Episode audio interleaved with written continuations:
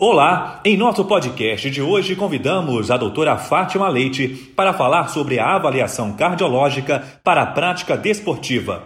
Ela é membro do Comitê de Cardiologia Pediátrica da Sociedade de Pediatria do Estado do Rio de Janeiro, SOPERJ, e cardiologista pediátrica do Instituto Fernandes Figueira.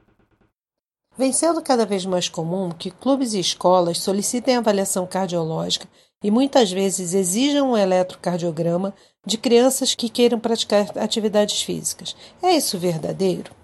Num país como o nosso, em que poucas pessoas têm acesso aos serviços médicos, é realmente essencial que a criança que vai praticar atividades físicas e muitas vezes não competitivas seja avaliada por um especialista como cardiologista pediátrico?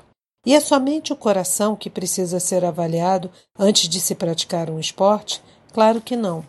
Portanto, é essencial que todos compreendam que a avaliação para a prática desportiva deve ser clínica e não cardiológica.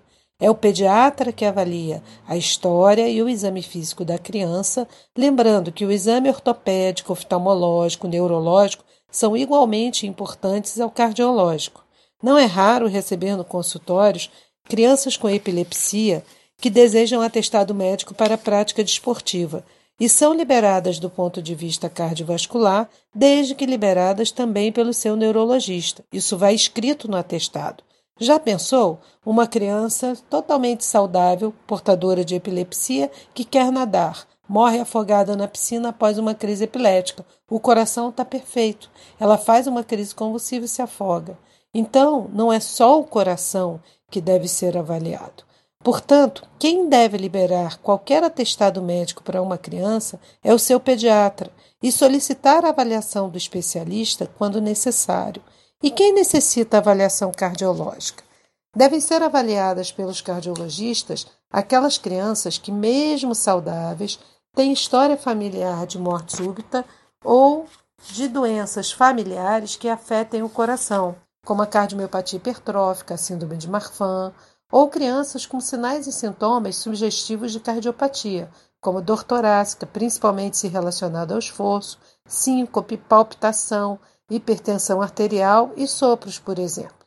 Na prática, todas aquelas crianças que necessitam avaliação, independente da prática desportiva.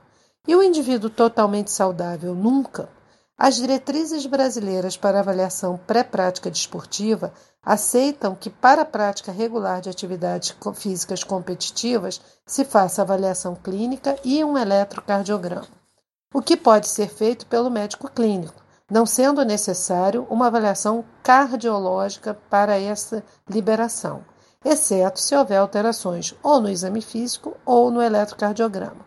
Mais uma vez, quem necessita de avaliação cardiológica é aquele indivíduo que precisa de avaliação pelo cardiologista, independente da prática desportiva. Quem determina a necessidade de passar ou não pelo especialista é sempre o clínico, no caso da criança, o pediatra. E é isso que eu queria dizer. Obrigada. Essa foi a doutora Fátima Leite falando sobre a avaliação cardiológica para a prática desportiva. Na próxima semana, convidamos o presidente do Departamento Científico de Reumatologia da Sociedade Brasileira de Pediatria, Dr. Clóvis Arthur Almeida da Silva, para falar sobre quando pensar em lúpus eritematoso sistêmico juvenil. Até lá!